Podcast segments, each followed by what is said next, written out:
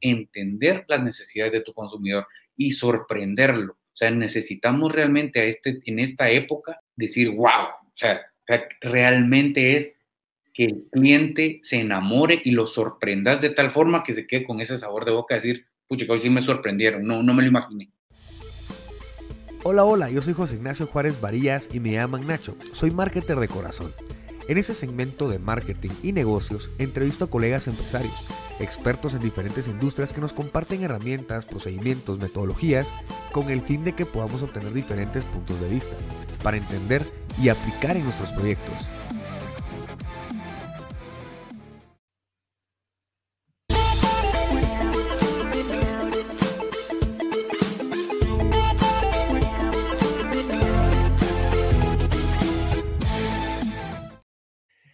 ¿Qué onda, marketer? ¿Cómo están? Espero genial. Y bueno, estamos en un episodio increíble. Ahora vamos a estar hablando acerca de cómo nosotros podemos eh, crecer en el ámbito de la globalización. Ahora estamos en ese ámbito cada vez más. Estamos en un ámbito en donde nos vamos metiendo hacia diferentes países a través del Internet, que eso es lo que nos ha, ha dado ahora este startazo bueno, la verdad es que el startazo fue desde el, desde el 2000, ¿verdad? Desde el 1998 que se creó el Internet, pero estamos hablando de que ahora pues estamos en una época en donde la mayoría de gente, si no es que toda la gente, eh, tiene acceso a Internet.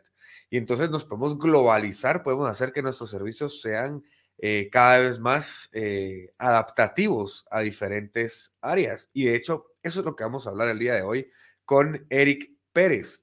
Y bueno, pues Eric Pérez ya nos habíamos visto dentro del podcast, eh, en donde en una de las facetas que estuvo en una, una corporación eh, como, como lo es la, Continental Motors, Volkswagen de Continental Motors.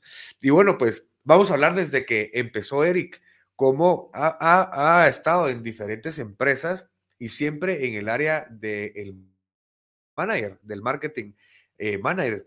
Y en una de ellas, pues ha estado como eh, gerente, eh, branding manager de pastas premium, como también en, en, marcas mundiales, como también, como lo, decía anteriormente, estuvo varios años en Excel Automotriz, en, Grupo UMA estuvo en su momento, pasó también a, como gerente siempre, luego después a regional en Continental Motores y ahora está nuevamente en UMA, siempre haciendo de las suyas como gerente, siempre haciendo planificación, siempre haciendo que eh, pues las cosas sucedan a través del marketing y más allá de poder haber estudiado su licenciatura de mercadeo en la Universidad de Landívar, eh, también sacar sus diplomados de marketing y merchandising en la BMW de México y eh, bueno, también en el, en el TEC de Monterrey.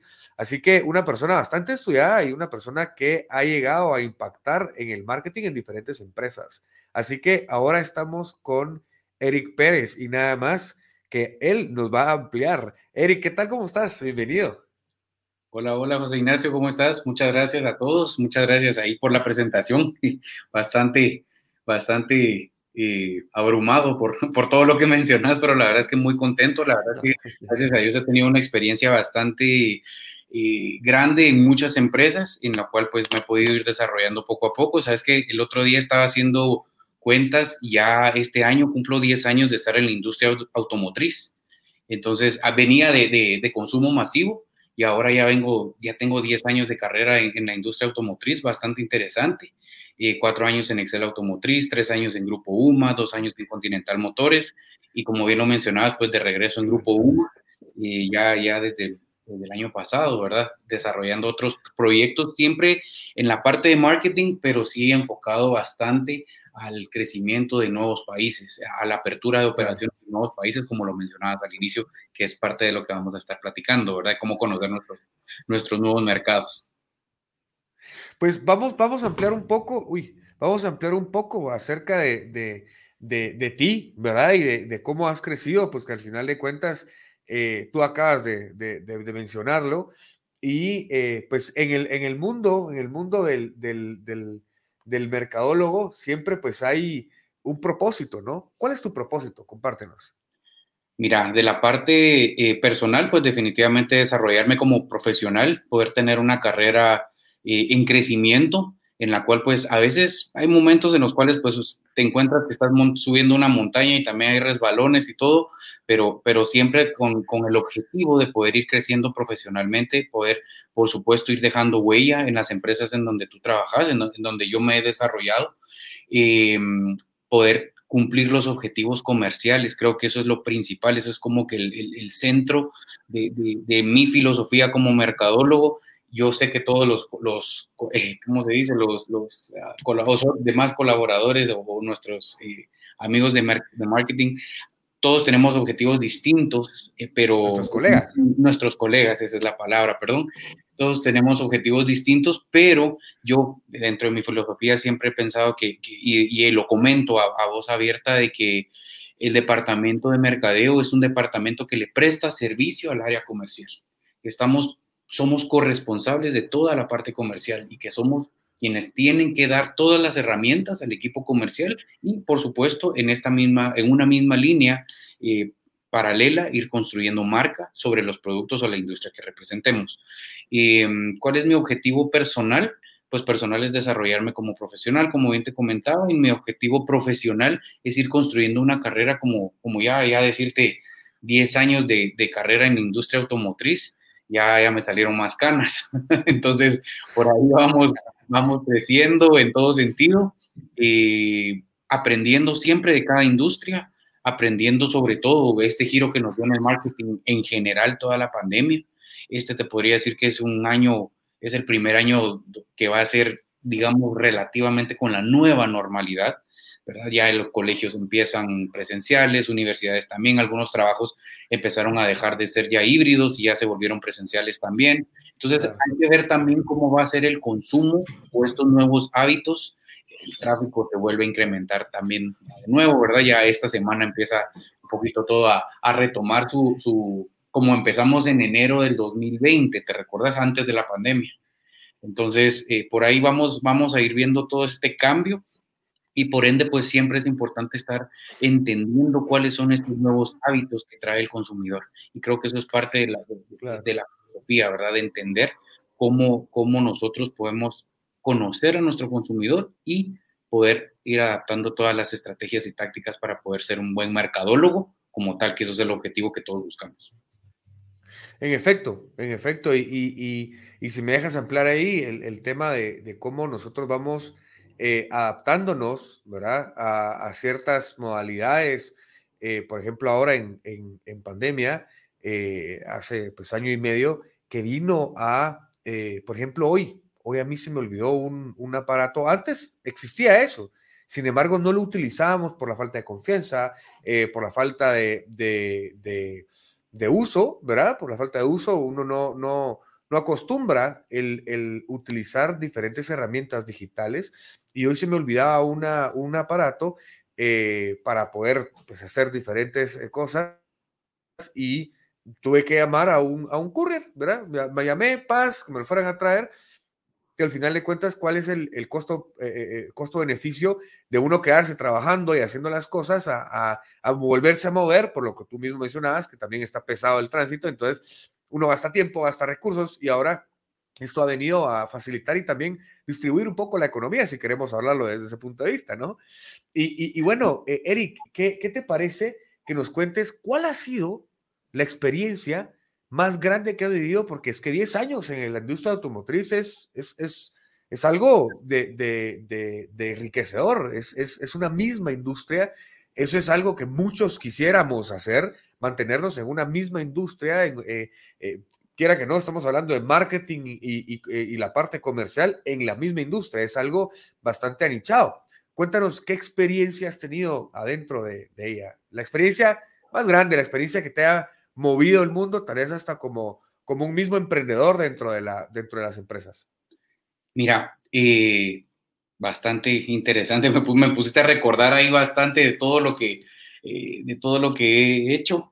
Eh, Solo un poquito antes de, la pregunta, perdón, ahorita que comentabas lo que tuviste que mandar a traer algo, te quería, hoy, hoy me hiciste también recordar, hice dos servicios, compré dos servicios, dos productos, perdón, que por, en línea, sin moverme de mi apartamento ni nada, un lavado de tenis de cinco pares de tenis, que mañana los vienen a traer y se los llevan, y compré unos otros. Ahí me contás dónde lo hiciste porque también quiero. Ah, buenísimo, buenísimo.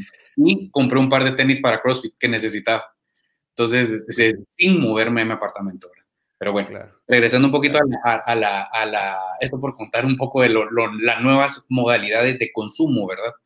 Pero regresando a la pregunta puntual, ¿qué es lo que más me ha, de los proyectos más grandes? Mira, he trabajado con marcas internacionales, he trabajado con marcas que son bien cuadradas, por ejemplo, un BMW que te, no te permite, pero ni poner una coma de más ni una coma de menos y tiene todo su, handbook completamente estricto porque ellos sí manejan, es de las marcas, de las, con las marcas que yo más estricto he trabajado, que, que son más, más cerradas, que también es bueno y es malo, es Nissan y BMW lo cual pues les permite mantener esa misma comunicación a nivel Latinoamérica o por lo menos a nivel de, donde ellos, de, donde la casa matriz representa a los países.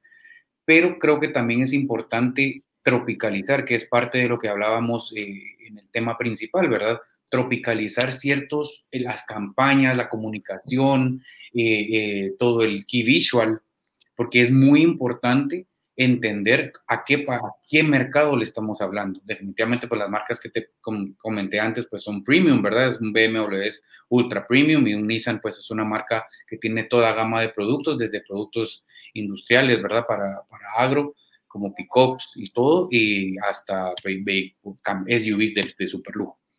Pero em, dentro de los proyectos que más a mí me han llenado como profesional y, y todo, es un proyecto específico en Grupo UMA que se llamó Em, eh, fue un reality show, fíjate, que, que, desarrollé, que se llamaba ProAm, Pulsar, ProAm, que es de la línea Pulsar de motocicletas Bayash, y ProAm porque era eh, Professional Amateur. Entonces, esto se trataba de un tipo reality show en el cual pues fuimos a hacer casting a cuatro países. Ahí todavía no participaba el quinto país que era El Salvador, pero lo hicimos en Guatemala, Nicaragua, Honduras y Costa Rica. Y lo que hicimos fue eh, hacer una convocatoria de motociclistas, de, bikers, así que nos mandaran videos por WhatsApp, pusimos una, plataforma digital y todo, eh, para poder con nosotros agrupar todos los videos y que podías mandar un video de un minuto haciendo eh, manualidades ahí en tu motocicleta y arrancones y puyones y caballitos. Malabares. A todos los malabares que, que, quisieras y entender por qué querías participar. Entonces, seleccionamos los mejores videos, recibimos más de 2.000 videos en Centroamérica, lo cual fue, fue primera vez que, que lo desarrollábamos.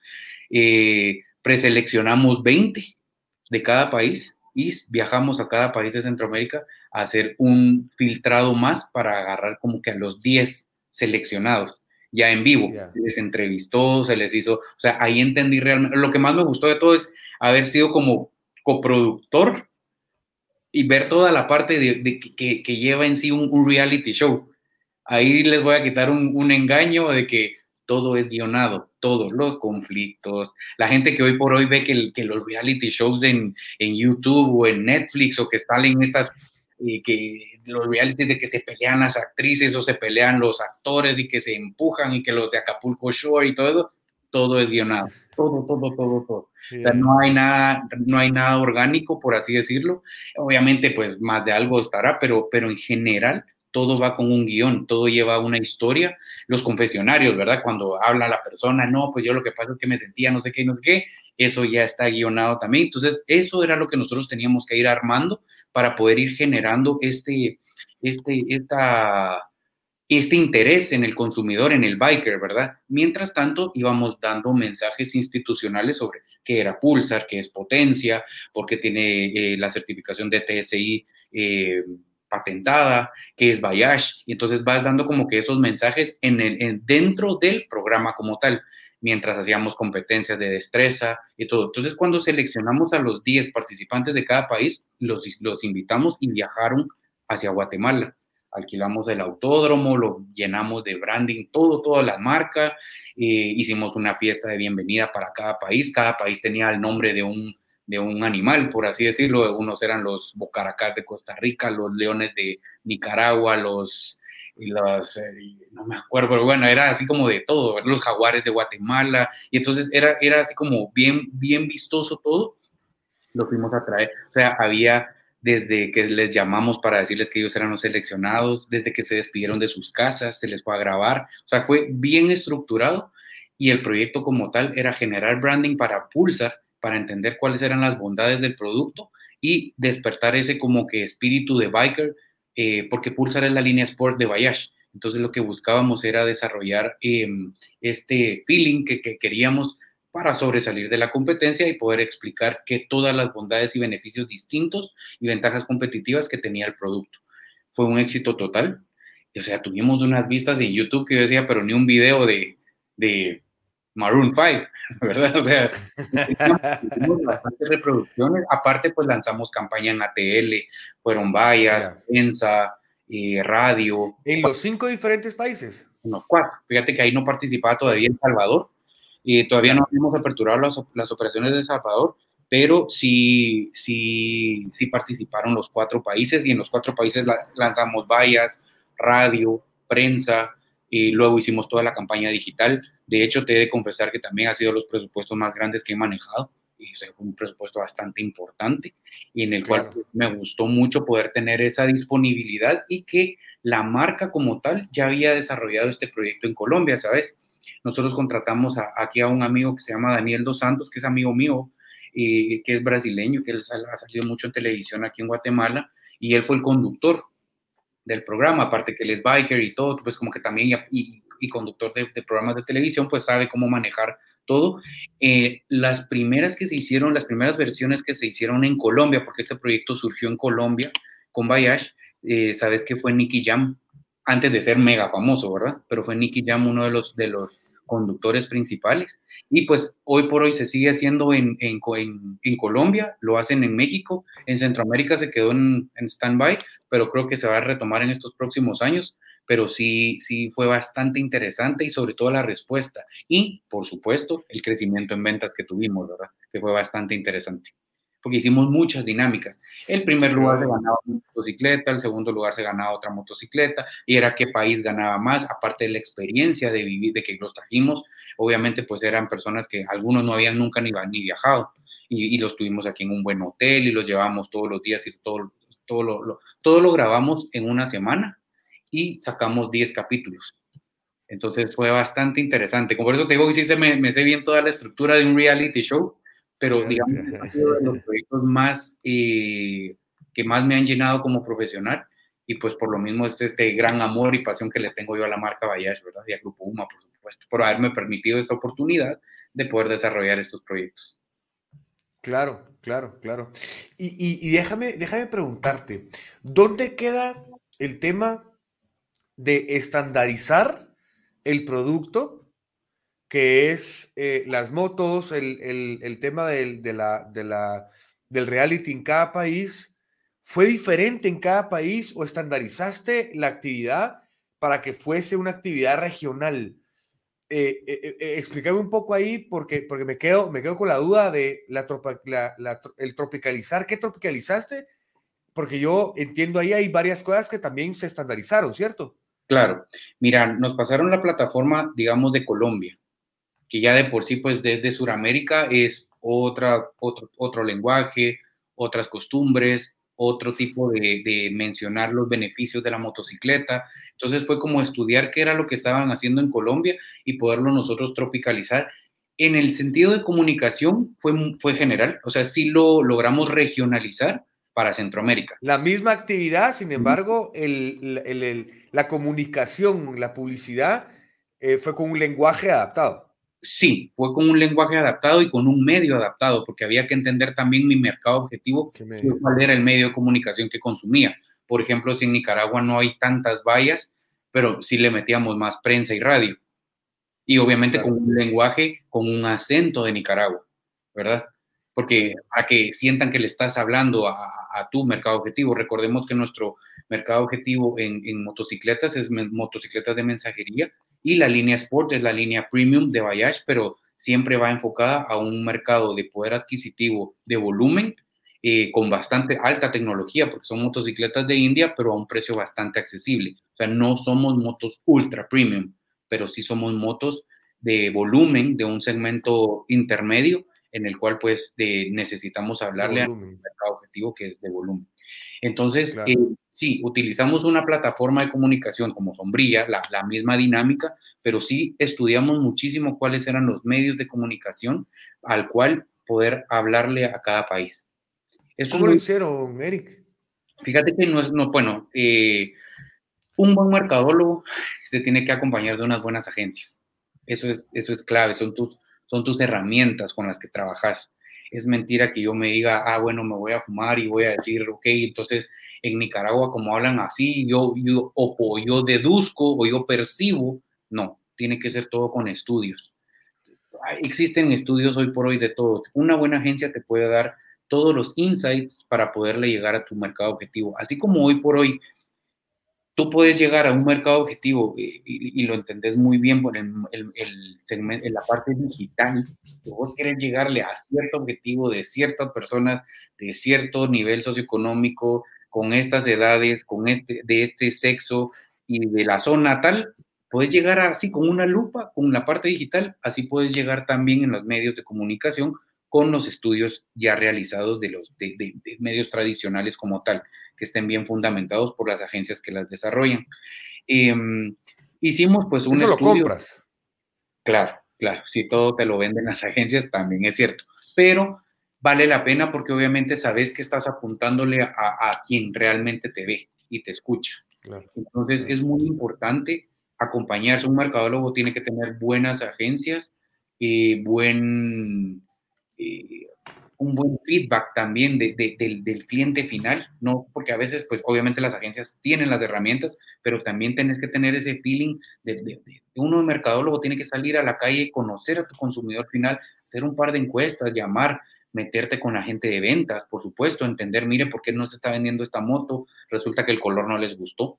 Entonces ves cómo, de qué forma vas a mover este color para ya no volverlo a pedir de repente o o logras hacer una estrategia y haces que ese color se vuelva estrella, ¿verdad? O le metes calcomanías, o, ves de qué forma lo puedes ir como improvisando de forma que, logres desalojar ese producto. Pero es muy importante entender. Estrella, solo, solo voy a dar un paréntesis ahí, Eric. Estrella es un producto que no es que te rentabilice la compañía, sin embargo, es un producto que promueva la marca. Por ende, van a haber productos en los cuales se vendan, que usualmente esos productos son los vacas, los que se ordeñan, los que te dejan mucha utilidad. ¿Es así, eh, Eric? Es, correcto, por eso te decía yo, de repente es un color que no se mueve y lo vuelves estrella porque pues te genera branding, te genera todo, tal vez no es la mejor rentabilidad, pero lo logras, si ya no lo querés seguir trayendo, pero ya desalojaste ese lote de producto, ¿sí? Y le regresas la plata a la empresa, entonces ya compras sobre, lo, sobre la demanda que ya está establecida. También, pues ya ahí entran otros departamentos, ¿verdad? Planificación de la demanda, ventas, eh, todo, todo, toda, toda la parte de estadísticas que te dice que sí, que no debes comprar. Sobre todo, es bien delicado en la parte de repuestos, créemelo. En la parte de repuestos, porque los repuestos pues se dividen entre colisión, mantenimiento. Imagínate cuántas piezas tiene una motocicleta, un carro. Entonces tenés que ser bien certero en tener la, mezcla perfecta de repuestos. Hay plantillas, por ejemplo, compras, eh, viene una nueva línea de vehículos y entonces hay una plantilla que te dice por lo menos cuál es lo mínimo que tenés que tener, porque ni modo que vas a vender un carro y de repente, ¿por qué pasa? Compra la persona el carro, lo saca y al día siguiente lo choca y regresa, mire, no hay bumper. Entonces, no, ¿cómo es posible? Pero si yo compré el carro nuevo, tiene que haber un bumper. Entonces, y ahí es donde afecta eh, la experiencia del usuario. Correcto, correcto. Contra la marca, no el uso del carro o la, moto, es la marca. Afecta la experiencia del, cliente, afecta la reputación de la marca, que es bastante importante. Afecta, e, es una cadena, ¿verdad? Afecta la cadena de servicio, porque entonces ya dicen que la empresa tal no, no funciona, porque no responde. ¿Cómo, lo mides? ¿Cómo mides tú? Por ejemplo, imagínate, las ventas van un poquito para abajo, ¿no? Eh, y entonces tú estás con el marketing, estás haciendo los eventos, estás haciendo, tropicalizando eventos, adaptando los eventos, eh, eh, la comunicación en cada, en cada país. Sin embargo, hay un país que tú te das cuenta que las ventas no, no, no, no funcionan o no, no, no dan.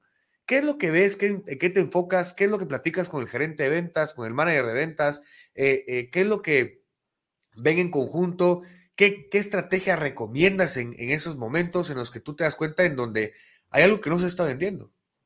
Mira, lo primero es entender desde cuándo nos está vendiendo, porque no es que de un día para otro o que de un mes para otro se te caigan las ventas, no es normal. Tiene que haber un factor de algo, tiene que haber definitivamente, si es algo tan inmediato, tan cortante que estabas acá y te veniste para abajo, tiene que ser un factor que no, con, que no controles, ejemplo, una pandemia ejemplo, un tema político, ejemplo, de huelgas y todo clima. que clima, se desató otro huracán y entonces se inundaron las calles y entonces ya no puedes vender. Y entonces, cosas así son las únicas que son como que, que son muy, muy rudas en, en, el, en el cambio promedio de unas ventas. Pero cuando empezás a notar que las ventas no te están respondiendo como, como deberían o como un ciclo normal, eh, sí es importante llevar un monitoreo semanal mínimo semanal. Ventas lo lleva diario, pero por lo menos uno como mercadólogo tenés que llevarlo semanal para saber si, estás, si vas a cumplir tu meta del mes. Si ves que a tu semana 2, que ya es medio mes, no, estás, no van a llegar, ahí tenés la ventaja de que ahora tenemos las herramientas digitales. Entonces es entender qué producto era el que se estaba vendiendo y se cayó. Entonces metámosle una promoción, veamos márgenes, hagamos una actividad, pero ya es sentarte puntualmente con el equipo de ventas y lo, como te digo, antes pues no es que podías imprimir una valla y volverla a montar porque llevan un ciclo, ¿verdad? De, colocación, de impresión, de aprobación y todo. En cambio, una... Reservación. En cambio, la parte digital, y si te dicen, mira, necesito que mañana saques una promoción, pues la planificas, la armas el arte con tu diseño, tu equipo de diseño y todo, la agencia, y lo puedes montar al día siguiente. Entonces, esa es la parte, eso es lo que yo haría, es entender primero cuál es la razón que no se está moviendo el producto, cuál es la razón por la cual em, ventas, ¿no? O, es ventas o es el consumidor final, entender cuál es el, motivo del cual no se está eh, rotando el producto como tal. Entonces, pero por eso te digo, desde el inicio, mercadeo siempre es un departamento que le presta servicio al área comercial por ende somos corresponsables del departamento, de, de todo, de todos los, de cumplimiento de los objetivos y es muy importante entender cuáles son las ventas. A veces dicen, no, es que mercadeo, antes, antes, antes, yo me acuerdo, imagínate, ya llevo, ya no voy a decir más edades porque es un montón, pero ya tengo desde 2004, yo ya tengo 19 años de trabajar en marketing. Entonces, Qué alegre. Todavía no voy a decir pero, entonces imagínate, hace 19 años en marketing era, marketing iba por acá y comercial iba por allá y ahí si saco una valla te aviso y si no, pues bien te va. Y, eran, y, trabajaban mucho, yo he trabajado en empresas en donde uno va por un lado y otro va por otro y es malísimo. O sea, la mezcla perfecta tiene que ser ir de la mano, ir en, alineados. claro siempre cumpliendo los objetivos de, de, comerciales, pero es muy importante respetar los objetivos de marketing, que son otros objetivos, los objetivos de branding, los objetivos de relaciones públicas, toda la parte que no sea promocional o táctica, que sea que afecte directamente. ¿me escuchas? Sí, te escucho. Se nos ha, caído ahora eh, la plataforma. Eh, ahí está, Eric, te escucho. Perdón. Yo sí te había escuchado, ok. Eh, me había quedado en, que es muy importante, bueno, que hace 20 años eh, comercial iba por un lado y marketing iba por otro lado. ¿Me escuchas, Eric? Yo sí te escucho. Listo. ¿Sí? Solo que no, te escucho si te veo. No me escuchas Eso es lo, interesante de hacerlo en, línea. No, no te escucho. Qué raro. ¿Me salgo y, entro o...? Sí te, sí te veo, sí te veo, pero no te escucho. Yo sí, yo sí te escucho, yo sí te escucho. Sí, seguro, seguro sí me escuchas, pero me parece raro. Ahí estamos. ¿Ya? ¿Me escuchas ahí? Te escucho. Sí, listo. ¿Estamos bien? Te escucho. Listo, ok. Bueno, pues te comentaba, hace 20 años eh, habían empresas que he trabajado en empresas en donde comercial va por un lado y marketing va por otro lado. Y es muy importante ir de la mano, definitivamente, y cumplir los objetivos en conjunto, ¿verdad? Porque nos tenemos que dar ahí que el aplauso o el jaloncito de oreja los dos si no cumplimos el objetivo del mes. Pero es muy importante, em, para mí eso es lo que ha funcionado mucho, es involucrarme bastante en toda la parte comercial, entender los objetivos y sobre todo hacer bastantes relaciones con, con la parte comercial, porque ellos tienen muchas necesidades, ¿sabes? A veces uno no los escucha y uno cree que el cliente final dice que, y a veces la respuesta la tienen ellos, porque ellos son los que día a día están sabiendo, eh, tienen todo el feedback del consumidor final. Entonces es muy importante cubrir los objetivos comerciales, pero también es muy importante eh, respetar y, crear tus objetivos de marketing, como son branding, como son todas las relaciones públicas, como es toda la parte de creación de marca como tal, porque eso es lo que te va dando como esta estructura y estas columnas de soporte de comunicación que te permiten ir lanzando toda la parte comercial y promocional y, vas creando una marca bastante interesante. Eric, y al momento de que, de que estás, por ejemplo, en un país, en un, solo país, eh, hay diferentes nichos de mercado y podríamos decir que de eso tienes diferentes líneas de, de productos. También tropicalizar es adaptarse, ¿no? Es entender que eh, no le voy a hablar igual a, este, a, este, a este segmento que a este segmento. ¿Por qué? Porque me va a entender o se va a identificar como yo le hablo. Eso es al final de cuentas adaptarse y tropicalizar.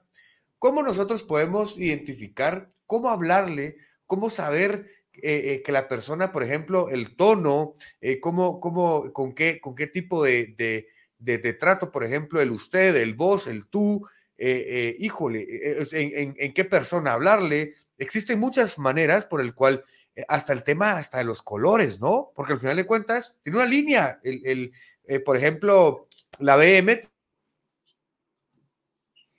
tiene una línea de mercados, por ejemplo, los sport o los lujosos o los premium o, los, o, los, o los comerciales. Entonces, se, hablan, ¿no? Entonces, ¿cómo, ¿cómo nosotros identificamos y cómo nosotros también manejamos esa información? Mira, en mi experiencia lo he trabajado de dos formas. Una empírica e improvisada y otra ya muchísimo más estructurada. En la empírica e improvisada es una visita de mercado. Eh, ya tenés que llevar como un entender, como, como te comentaba, es entender a tu consumidor entender quién es quien te va a comprar el producto. en este caso, pues la moto, si es una moto de mensajería, quién es, cómo habla, qué hace, en dónde vive, cómo come, cuál es su hábito hasta de comida, de, porque de repente le puedes dar un promocional que puede ser una lonchera, me lo estoy imaginando. Y eso le va a agradar tanto porque va a decir, ala, se preocupa porque lo, por cómo guardo mi comida. Es un ejemplo. O le porque coma. Exacto, porque coma. Y, ah, porque pues, ya le regalamos un casco de por sí, entonces ya nos preocupamos por su seguridad. Pero en el caso de, y en la parte profesional que te decía, la primera empírica y, que, e improvisada, que es la parte de estudio de, visita de mercado como tal, pero hay otra que tuve yo la oportunidad de desarrollarla tanto en Grupo UMA como en Continental Motores y es acompañada de un antropólogo. Un antropólogo es quien estudia toda la parte del comportamiento humano entonces le das tus objetivos, qué es lo que querés entender sobre las tribus o sobre la industria, sobre la tribu a la cual tú le querés hablar y te da el perfil exacto de cómo es los cómo son los hábitos, cómo en dónde se mueve, qué hace, qué come, cómo respira, o sea, todo, todo, todo, qué, qué colores le gustan, qué no le gusta, cómo es su hogar, cómo, o sea, te da específicamente todo el perfil para que tú le puedas hablar de usted, de vos, puedes utilizar algún lenguaje un poquito más coloquial, un poquito más chabacán sin caer en lo vulgar, un poquito más amigable, un poquito más serio. Entonces te da específicamente un estudio de antropología de la marca te da la esencia de la marca y quiénes son sus usuarios y hasta puedes, dentro de los objetivos puedes marcar quiénes son los, a quiénes le vas a hablar y, y cuáles son los hábitos específicos de cada quien. Entonces, esto es muy importante. Como te digo, la visita, si no se tienen los recursos, porque a veces también es un presupuesto eh, un poquito más alto, lo que necesitas para poder contratar a un antropólogo, pero puedes hacer una visita de mercado estructurada en la cual pues puedes plasmar cuáles son tus objetivos y tu primer objetivo va a ser entender cuáles son los hábitos de consumo, qué prensa lee, eh, si utiliza su celular o no lo utiliza, si tiene celular de línea o de, tarjeta o tarjetero, eh, dónde echa gasolina, y, te puedes decir, o sea, dependiendo cuál es la necesidad de, de, de entender el, hábito de consumo que tú tengas, eh, le puedes, lo puedes ir haciendo con una visita de mercado guiada. Claro, claro. Y al final de cuentas, me, decías que son dos maneras que tú lo haces, que es la que visitas y, por ejemplo, estar dentro del medio, ¿no? O sea, para vestirse como, para, para, para, para, estar dentro de, del, por ejemplo, los motoristas, ¿verdad? Usualmente pelo largo, que lentes, que el cuero, y entonces va, no, que yo me voy con el tema del, del, de los motoristas en el área popular, entonces que con chumpatas y pantalón de lona, con el fin de poder mezclarse dentro de ellos y poder entenderos vivir su vida, ¿no? Fíjate que sí, y de hecho te cuento algo que me pasó el año pasado. E, estoy viendo mercados ahora en Sudamérica para aperturar la operación y, y, pues tuvimos la oportunidad de ir a entrevistar a, los motoristas de, de los deliveries de, gente de pedidos ya, que es bastante fuerte allá en Sudamérica, en dos países. Y, bueno, en muchos países es fuerte, pero en los dos que, que nosotros, que yo tuve la oportunidad de ir y nos acercamos a preguntarles, mira, ¿cuánto, cuánto generas tú en un día? ¿Y qué te da la competencia? ¿O, esa moto por qué la compraste?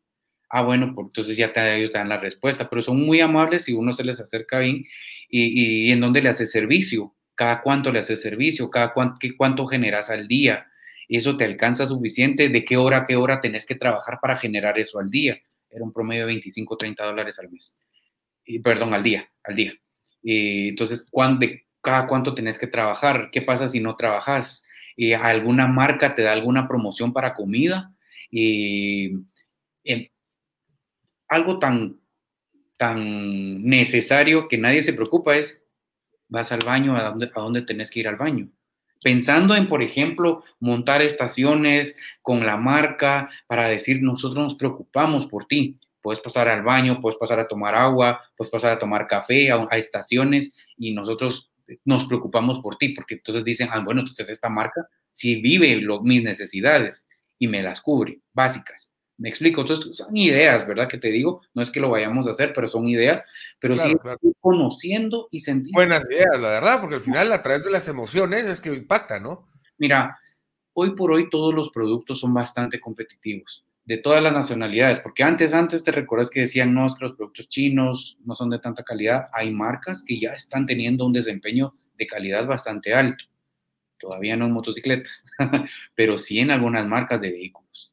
Pero eh, entonces lo que te toca es desarrollar estrategias de experiencia para el cliente. Que ellos todavía no han llegado a eso porque se enfocan mucho en la parte de precio, calidad no es tan alta al, final en algunos productos, pero en precio, y entonces con eso es su entry, ¿verdad? Y, se meten a vender, a vender, a vender, pero entonces lo que nos toca a las marcas es, para diferenciarnos es pensar qué necesita mi consumidor para que se quede grabado en mi mente e, e, en su mente, perdón, y, poder hacer esa conexión de, customer experience, ¿verdad? Que desde, desde el que pide la cotización, mire, quiero comprar la moto tal, ya, o sea, el, tiempo de respuesta, el tipo de información que le vas a dar, el día que le entregas la motocicleta, qué, qué, vas a hacer, y le vas a dar un seguimiento después para ver si le va a llegar a hacer el servicio, después de su primer servicio, qué más le puedes ofrecer para seguirlo conectando con la marca, lo invitas a las actividades, le informas que ahora hay una promoción nueva por si le quiere, por si él tiene, él tal vez ya la, él obviamente ya la compró, pero de repente el cuñado quiere comprar una.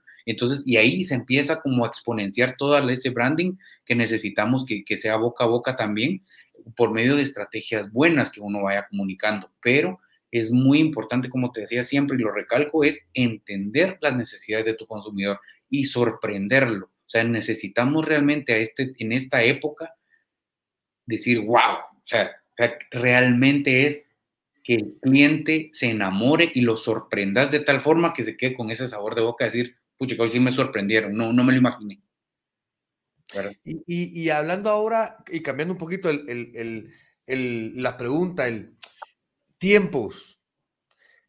¿Cuánto tiempo a mí me lleva no posicionar una marca? Porque al final depende mucho de muchos factores, ¿no? Pero, por ejemplo, tú estás hablando de un producto eh, que de hecho desde una, desde una valla impacta, ¿no? O desde un BTL impacta, desde una, desde una posición en donde la gente va, va a hablar de, de, nosotros, eh, se acercan para, se están regalando cosas. la mayoría se acerca y ¿qué, ¿qué, están regalando ahí? No, pues lo que están regalando son cupones para participación. ¿Y haciendo qué? Nada, ¿verdad? O sea, mostrando de que tenés, que tenés, ¿cómo se llama esto? Las ganas de comprar una moto o las ganas de adquirir accesorios para una moto, ganarte una moto. En fin, el tema es, por ejemplo, ¿cuánto tiempo pasa desde que la persona o cómo mides tú los tiempos desde que la persona llegó y usó la marca? Porque al final de cuentas, conocer, por ejemplo, yo conocía Pulsar, mencionaste ahorita, Bajaj creo que no lo, no lo conocía, eh, o Bayaj creo que le hice. Bayash es la marca, Bayash es la marca, Pulsar es la línea Sport, pero hay Boxer, hay Platina. Va, entonces tal vez no soy el nicho de mercado, pues, ¿verdad? Entonces tal vez soy, un nicho de mercado diferente de otro tipo de motos. Lo que fuese el tema es cómo llegas a impactar, cómo llegas a impactar desde un principio eh, y medir ese tiempo al momento de que la persona compra. Por ejemplo, sí me funcionó el BTL porque después de eso me compraron tantos, porque hay mucha gente que eso al final de cuentas, lo digital se podrá medir muchísimo más. Tal vez parece un 95% más de que esta persona o este grupo de personas me compraron tanto porcentaje, 10%, me explico, pero al momento de hacer actividades, por ejemplo, de tropicalizar y decir, voy a lanzar esta campaña que al final no solo va a ser digital, sino que también yo voy a hacer una alianza con tal empresa, ¿cómo yo puedo hacer para poder rentabilizar eso y medir tiempo y decir, bueno, a ver, me tardo dos semanas en poder cerrar un cliente, me tardo cinco semanas en cerrar un cliente? Porque al final es lo que tú decías, tienes que estar en constante comunicación con ventas para que todo el equipo, obviamente seguro tal vez con plataformas, te traslade la información y te diga, mira, eh, del grupo de personas eh, A, A7, eh, Display 8, nos compraron tantas, pues, ¿verdad? Pero al momento de hacer actividades fuera de lo, del, del, del TTL, del, de los medios digitales, ¿cómo los mides? El tiempo, la rentabilidad, el ROAS, el ROI. Mira, en la parte, de, respondiendo a tu primera pregunta, en en cuánto tiempo pega un producto, por así decirlo, en cuánto tiempo logras despegar un producto.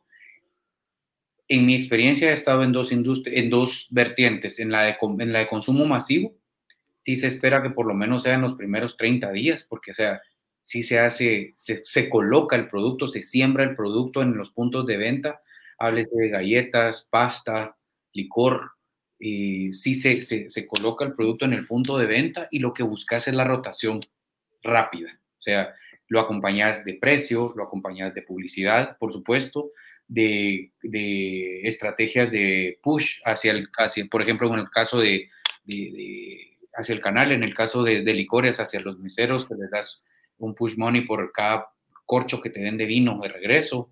Entonces van acumulando puntos, planes de fidelización, o sea, todo eso. Eso en, en la parte de consumo masivo, esperas una respuesta más pronta porque obviamente por lo mismo, ¿verdad? Estás, es un producto que es bastante sensible al, producto, al, precio.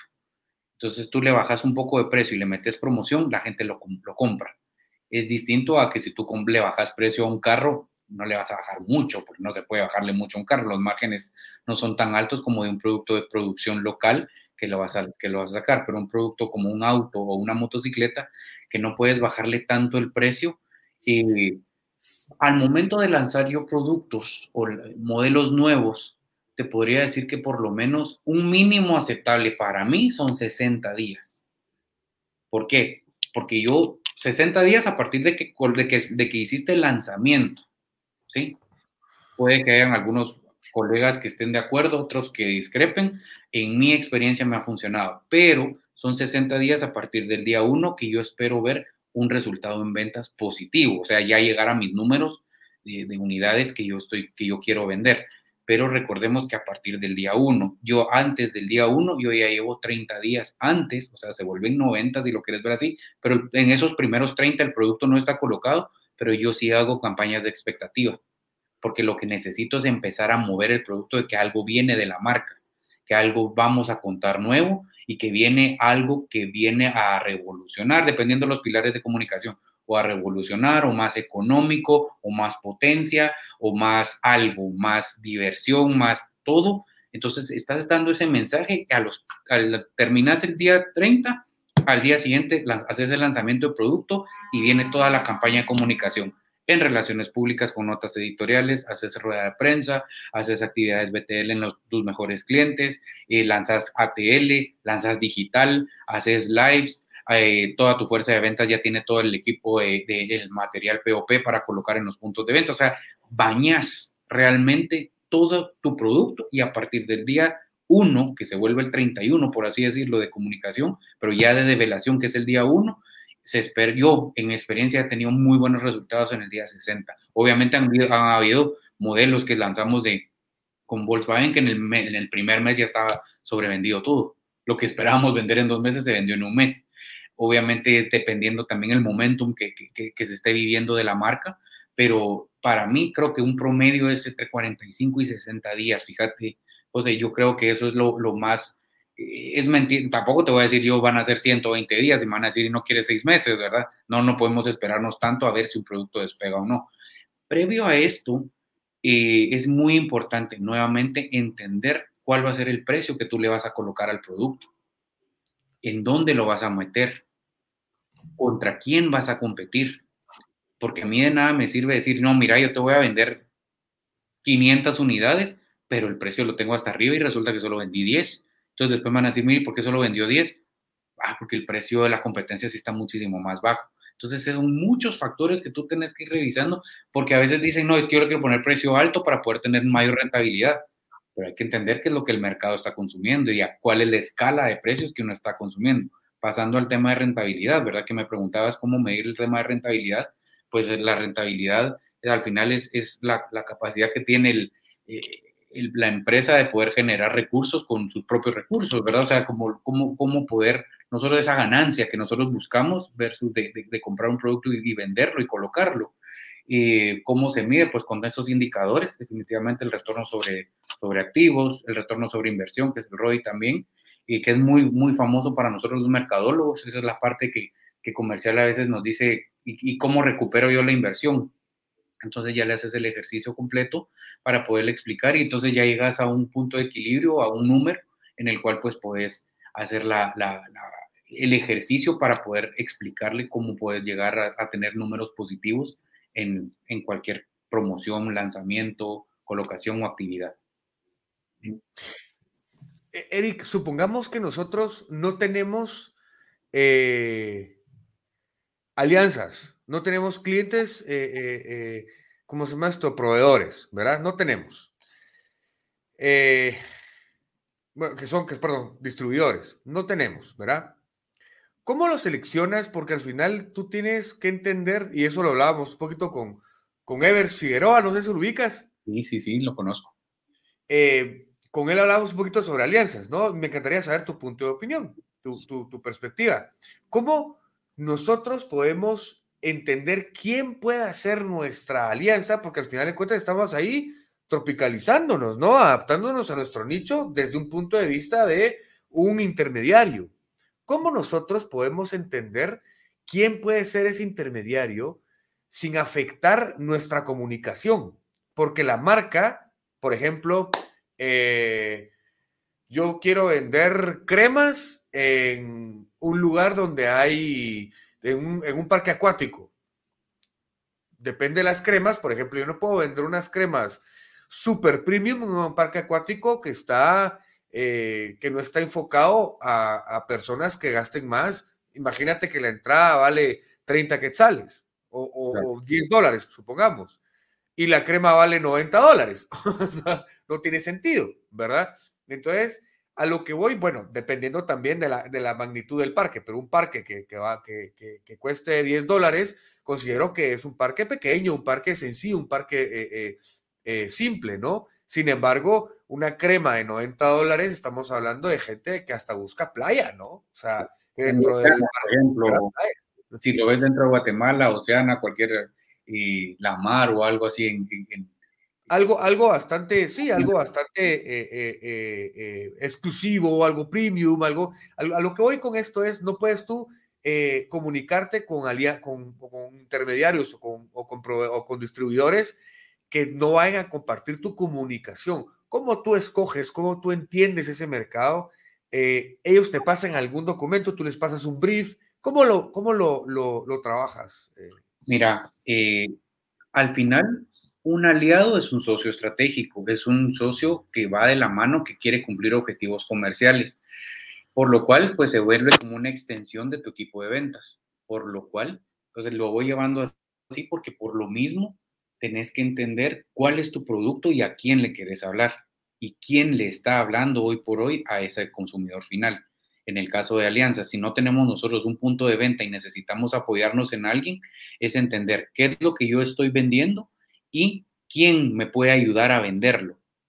Por lo mismo que decías, imaginándome yo el fin de semana fui al zoológico, y eh, una entrada de 45 quetzales y pensando en un bloqueador de sol, por ejemplo, ah, no va a comprártelo a alguien que le va a costar un bloqueador 300 quetzales.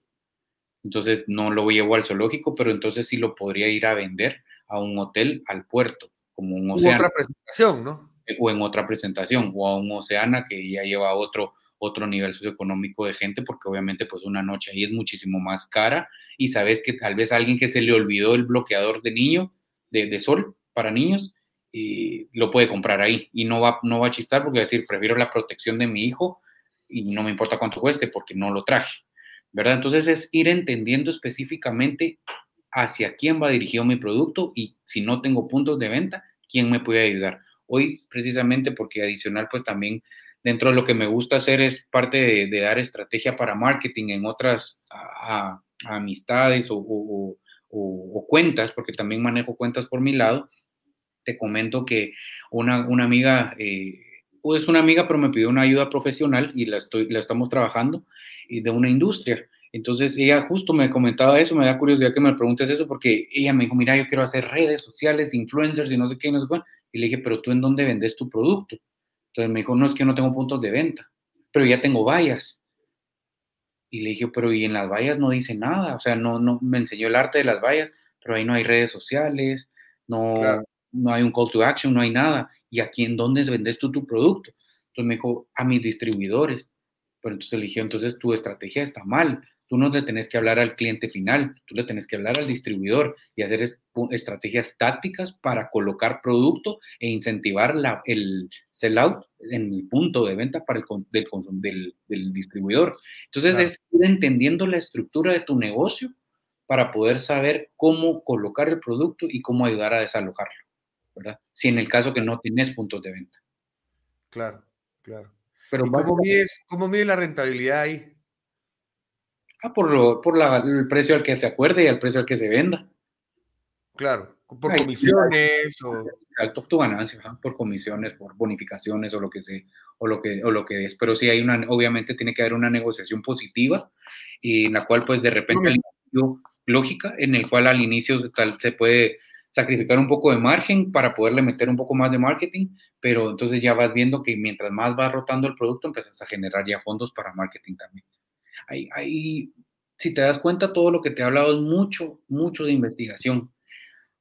Lamentablemente, José, y, eso sí, ahí sí van a estar de acuerdo muchos colegas, hay muchas personas que creen ser mercadólogos. Y no lo digo en un afán mal, sino que realmente el mercadólogo no es el que coloca un edecán y una bocina y un inflable en la calle, que está mal, mal pensado a veces eso, ¿verdad? Ah, poneme un cumbión, dicen ahí, eh, o poneme alguna edecán y, y, y, y ahí que se venda.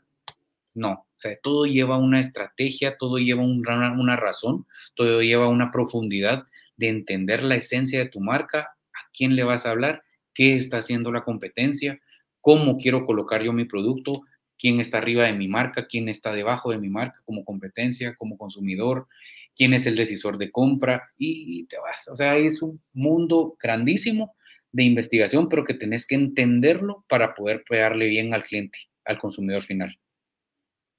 Claro, claro. Bueno, y hablando de investigación, eh, contanos un poco, Eric, cómo eh, eh, investigas tú. ¿Cuál es tu método de investigación? ¿Qué es lo que más te funciona como, como un, un buen hábito, un método de estudio? Mira, a mí me han funcionado mucho los focus groups. Los focus groups son bastante interesantes porque tenés de viva voz el, el, el feedback del, del, consumidor final, o sea, el focus group que tú perfilás a quienes más o menos querés hablarle, hombres de tal edad a tal edad, con, con, con estos ciertos hábitos de consumo, y los puedes ir sentando por grupos y los haces por oleadas, ¿verdad? Y, les vas haciendo una batería de preguntas bastante interesantes, exploratorias, y te van dando toda esta información que, hoy por hoy es fácil entenderla eh, por redes sociales porque tú puedes entender cuáles son los keywords que de, de las personas que quieres investigar y todo, pero digamos que en, el, en la vieja escuela, que no deja de ser malo porque por supuesto es muy, muy bien fundamentado, está ese tipo de, de investigación como, como el focus group. A mí me ha funcionado bastante, también el tema de encuestas y el tema de encuestas que ahora te, se ha vuelto bastante fácil por la parte digital, ¿verdad? Por, por, por estos services que, que, colocas ahí, que solo le das share y ya toda la gente empieza como que a responderlo y ya te empieza a alimentar tu, tu resultado. Eso puede estar un poquito sesgado porque también a veces hay que entender que la gente no tiene tiempo para estar respondiendo encuestas. Por lo mismo, pues a mí sí me gusta mucho el, el, el regreso, ¿verdad? El tema del focus group. Es bastante interesante entender porque ahí estás eh, recibiendo toda la información directa. Ok. ¿Y en lo personal? En lo personal, eh, visita de mercado. Visita de mercado creo que es muy importante. O sea, cuando yo trabajé en consumo masivo, visita tiendas, visita mercados cantonales, entender, hablar con los tenderos.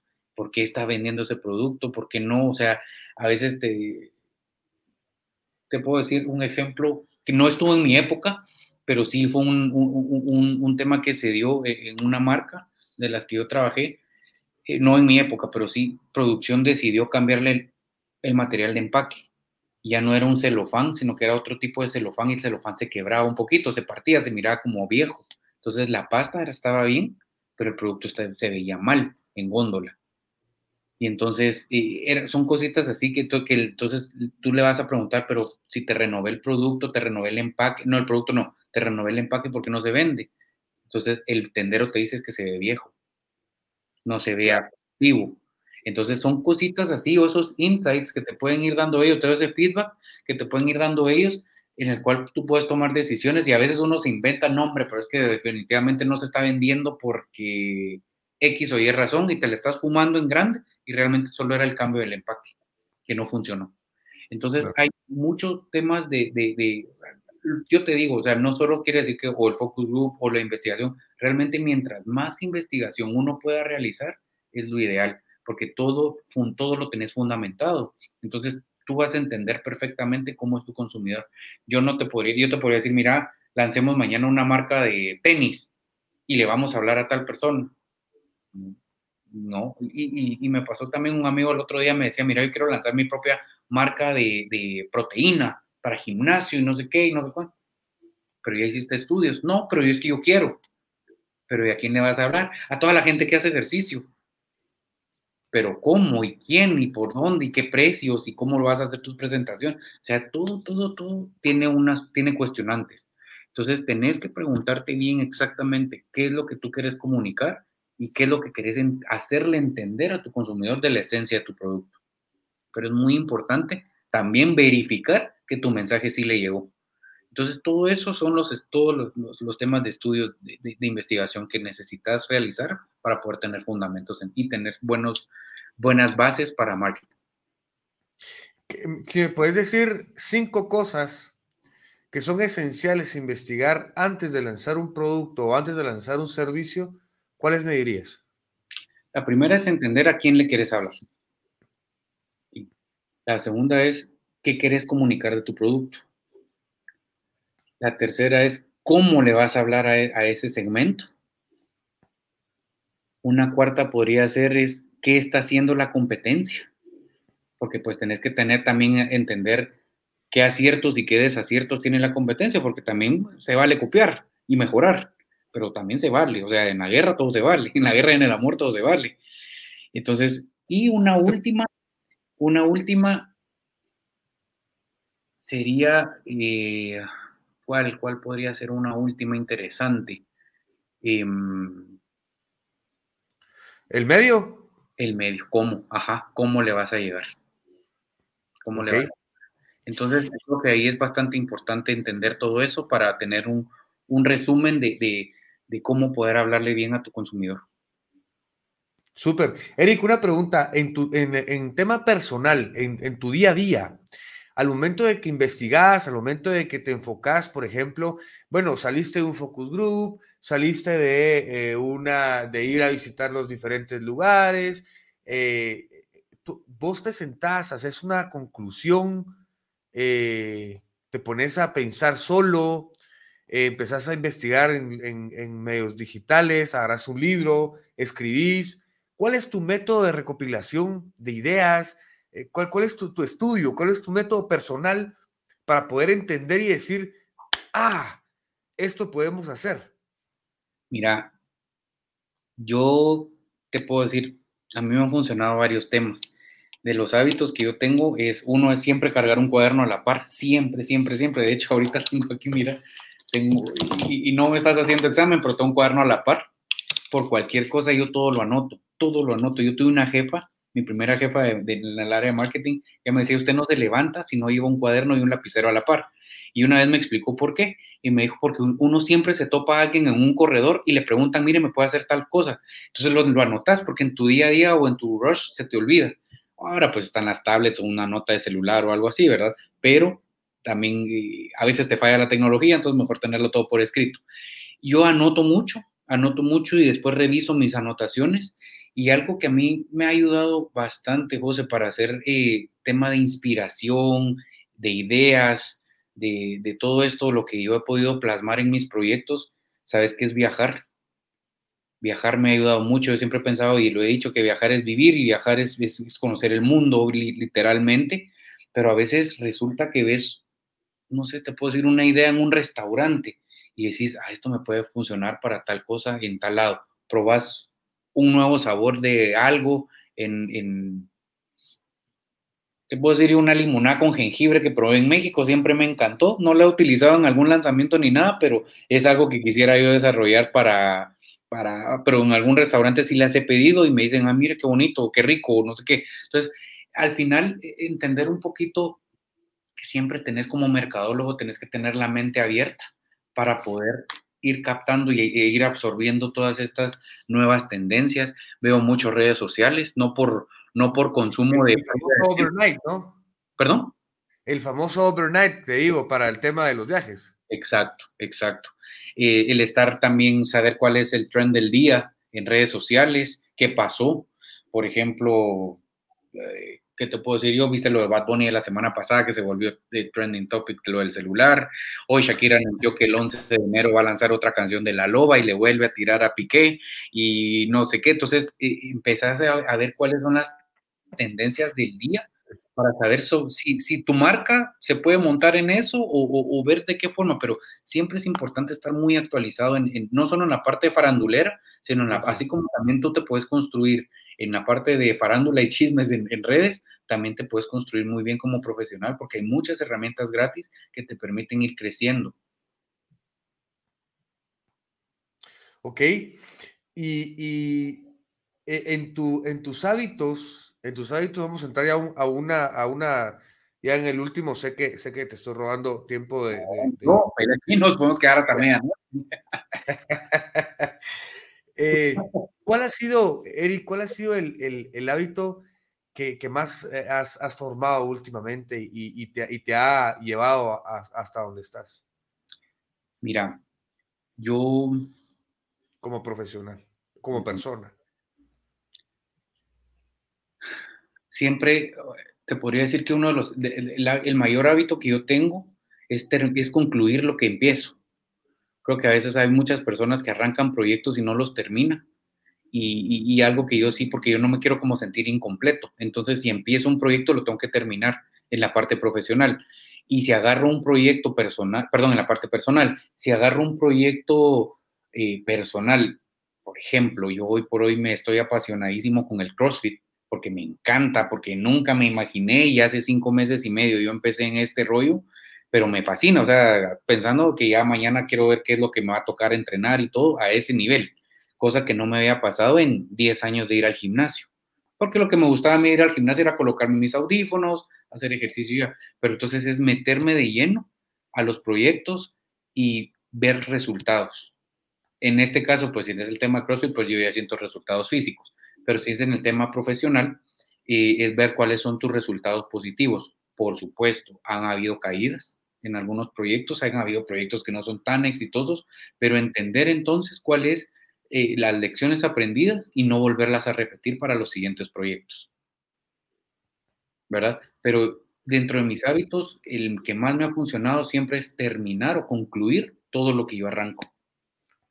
Porque es feo dejar los proyectos a medias, no, no me siento cómodo, no me siento completo. Claro, claro.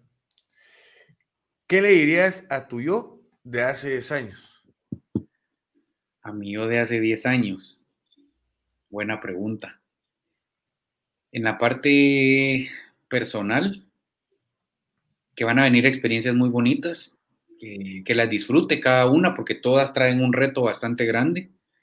Y en la parte profesional te diría, le diría yo al Eric Pérez de hace 10 años que tendría cuántos, 32 años tendría. Y yo tengo 42 ahora. Y yo le diría,